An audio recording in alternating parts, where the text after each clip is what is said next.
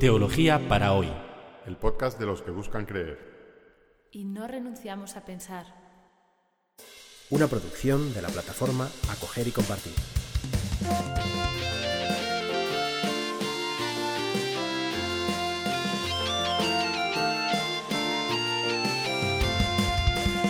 Bienvenidos al episodio 80 de Teología para hoy que hemos titulado El paso de Dios, Mambré y Sodoma. En el episodio anterior habíamos hablado de la alianza de Dios con Abraham en el capítulo 15. Damos un pequeño salto hasta el capítulo 18. ¿Qué pasa mientras tanto?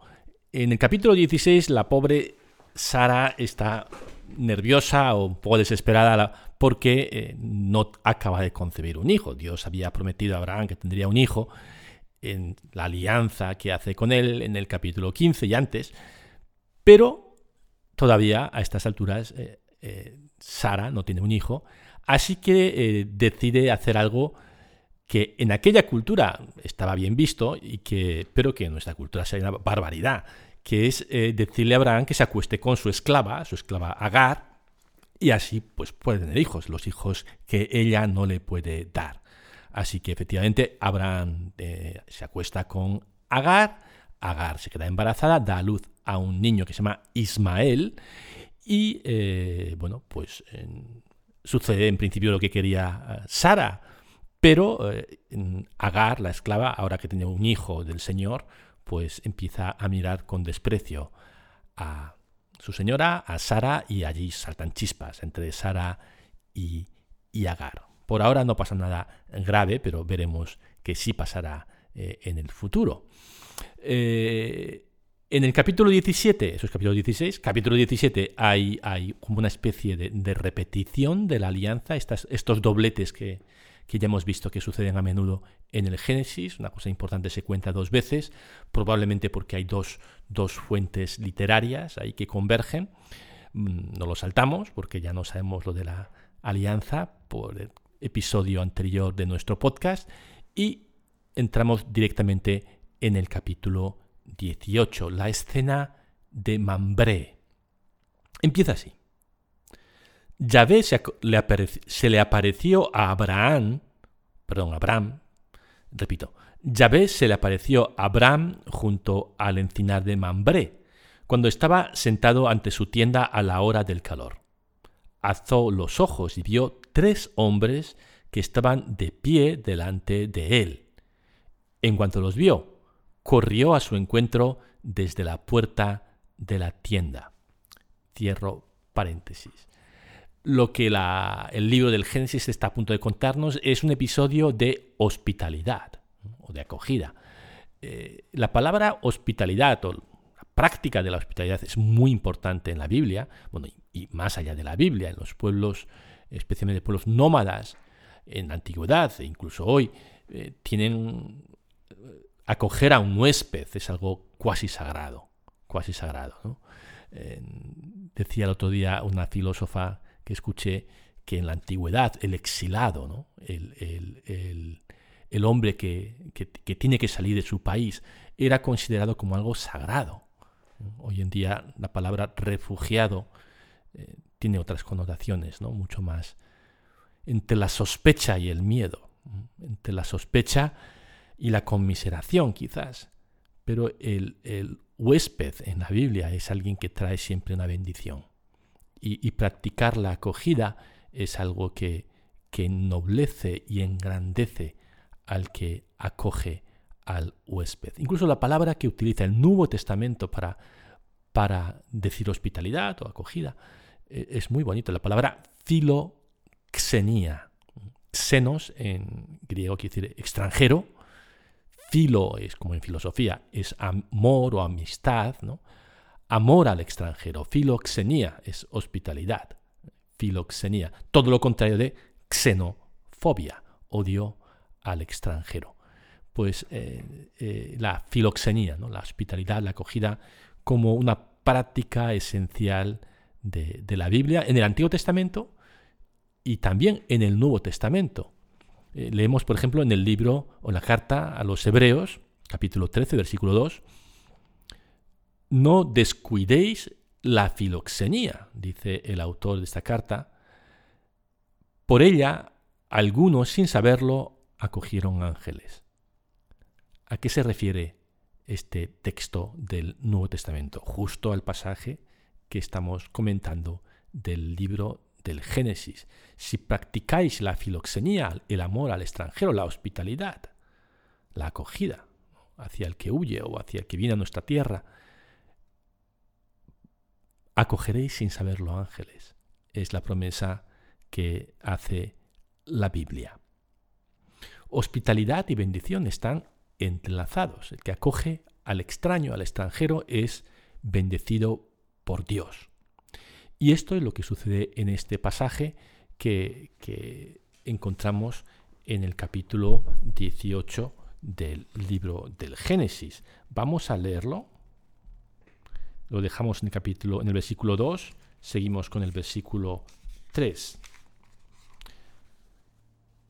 Abraham, o Abraham, postrándose en tierra, dijo, Mi Señor, por favor, te ruego que no pases sin detenerte con tu siervo.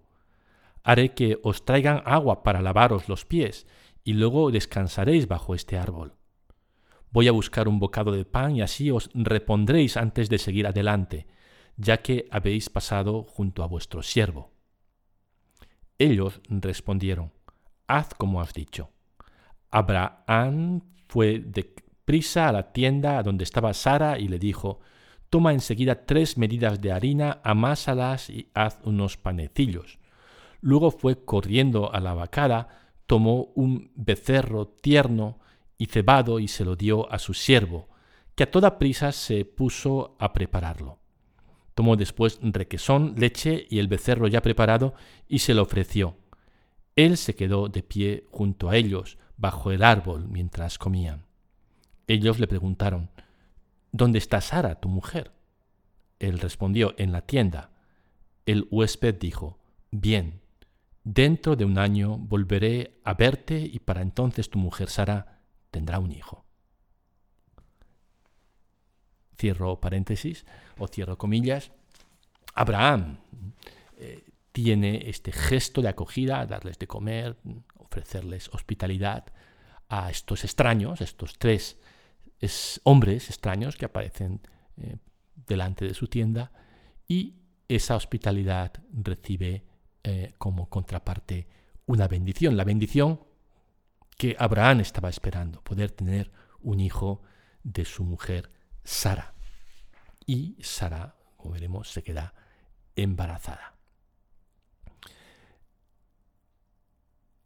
En el versículo 10 eh, hemos leído, Dentro de un año volveré a verte y para entonces tu mujer Sara tendrá un hijo.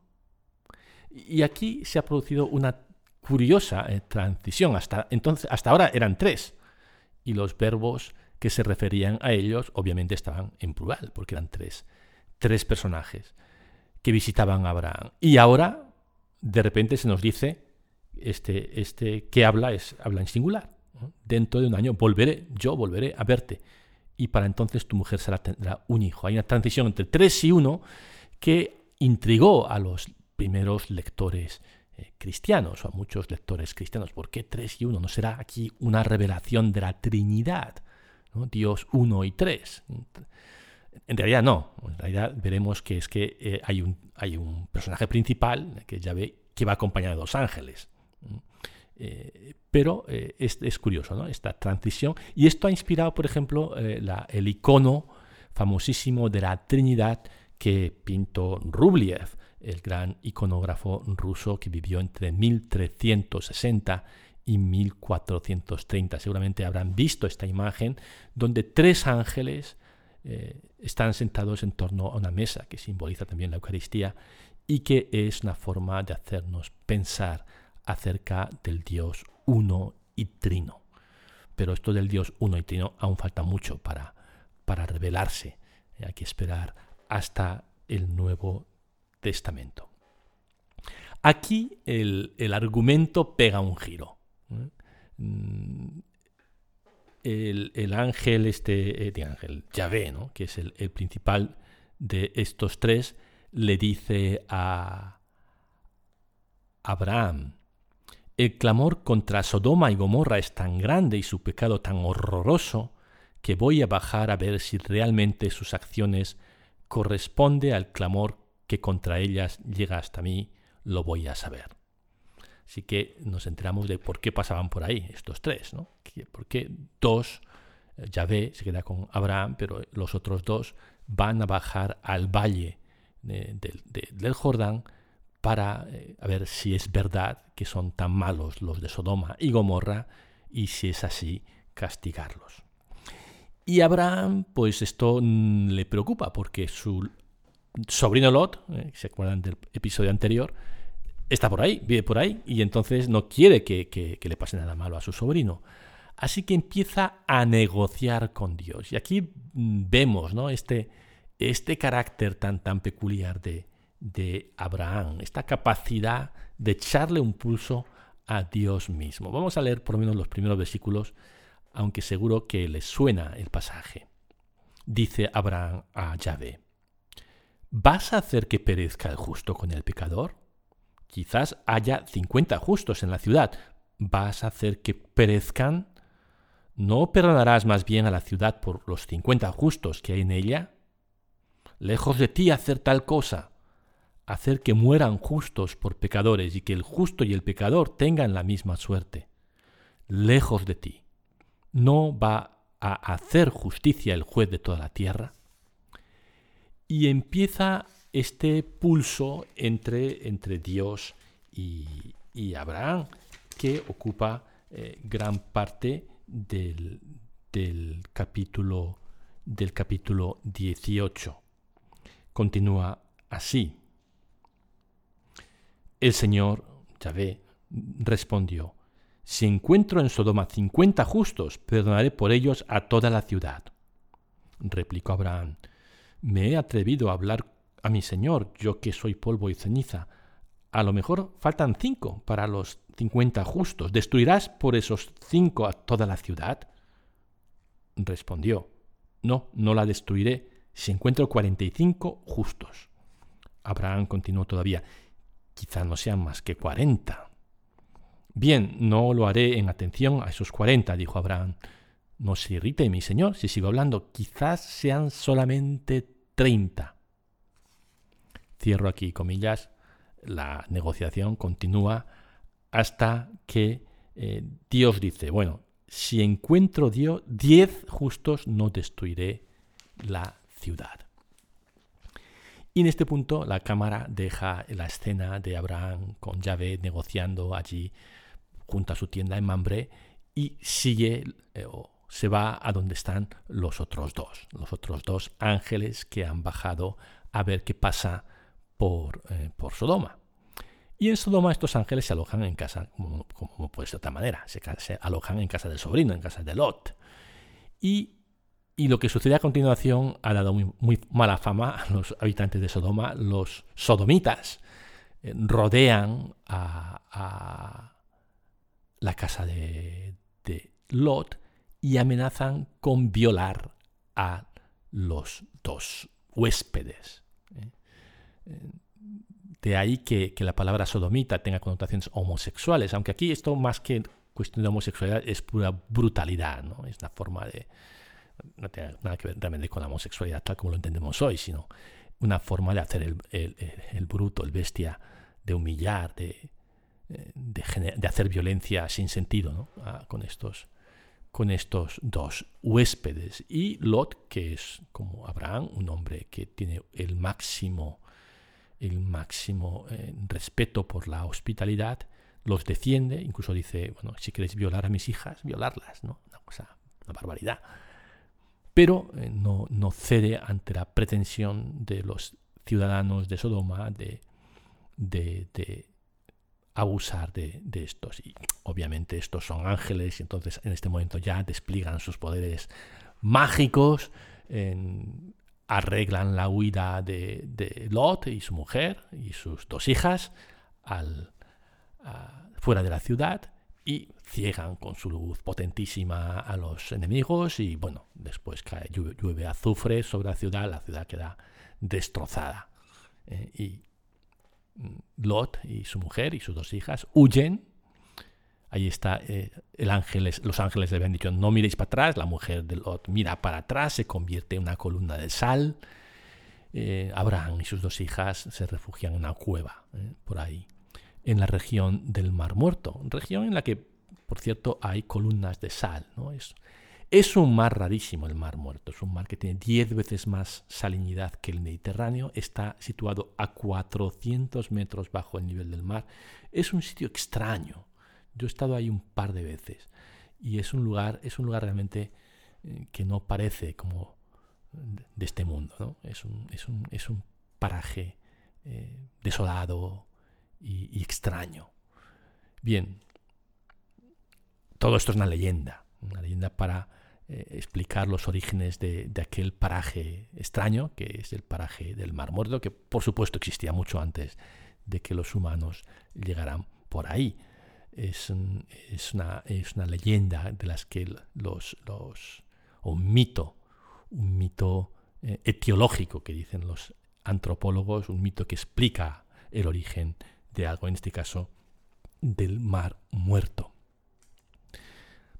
Es un mito, no pasó nunca esto de la destrucción de Sodoma y Gomorra, pero sí que tiene un mensaje, y esto es lo que nos interesa desde la teología bíblica, y es la convicción, y leo aquí a un interesante autor judío, la convicción, eh, Naum Sarna, uno de los mejores eh, comentaristas del libro del Génesis, que dice, eh, cito, la idea de que hay una íntima, de hecho inextricable conexión entre la condición sociomoral de un pueblo y su destino último es uno de los principales pilares sobre la que se asienta la entera interpretación bíblica de la historia. Es la convicción de que es cuando, cuando, hay un, cuando eh, la moralidad de un pueblo se arruina, pasan, mm, pasan cosas malas. ¿no? Incluso a nivel, a nivel ecológico, que diríamos hoy, ¿eh? o cósmico.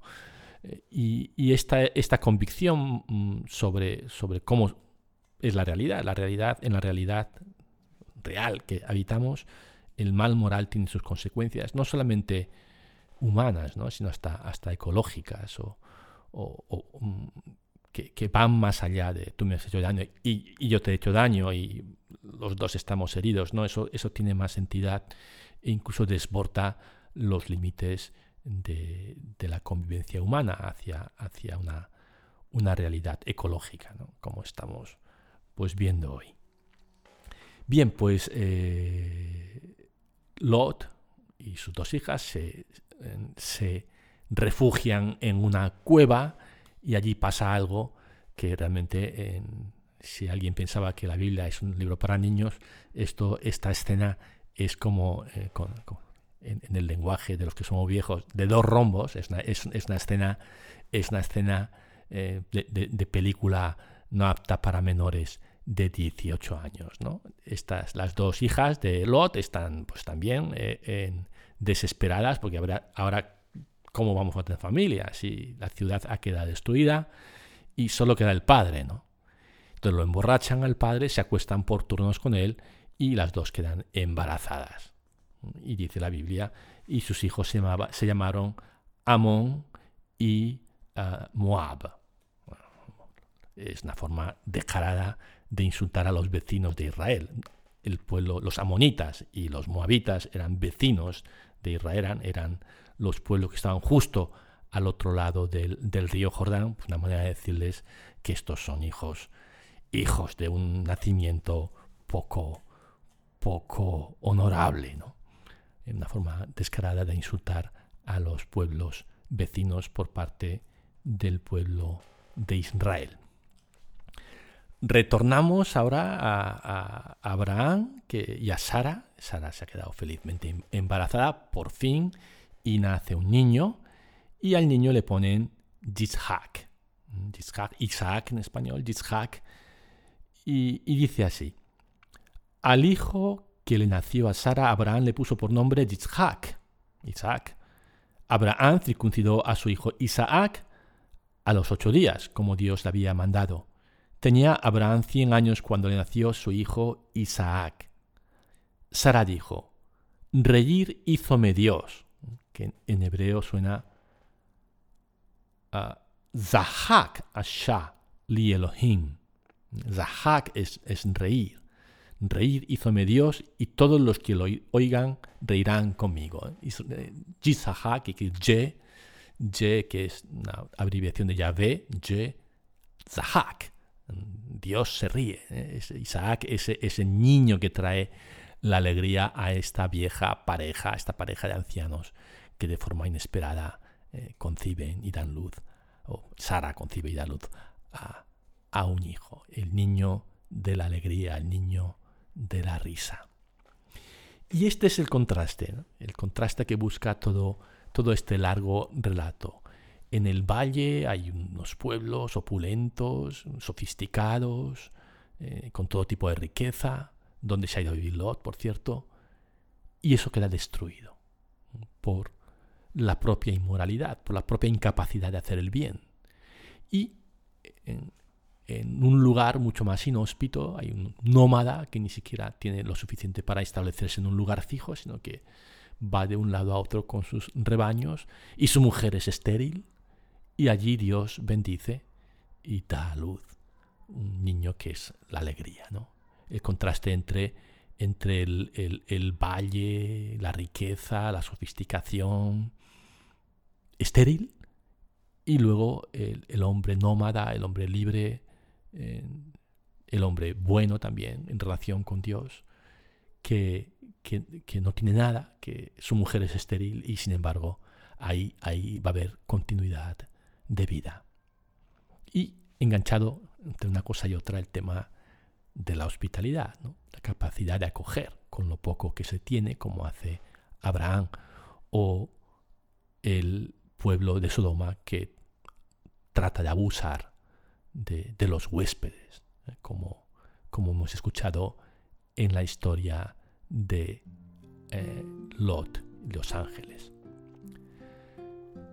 Nos hace pensar, nos hace pensar la Biblia sobre, sobre temas que son también actuales hoy. ¿Qué hacemos con los refugiados? ¿Qué hacemos con los que llegan a las puertas de Europa pidiendo nuestra acogida. Cerramos aquí un episodio y bueno, pues seguimos con esta historia de Abraham, ya será, espero, la última, el último podcast, el último episodio sobre este gran patriarca, el primero de los creyentes. Hasta la próxima semana. Hola,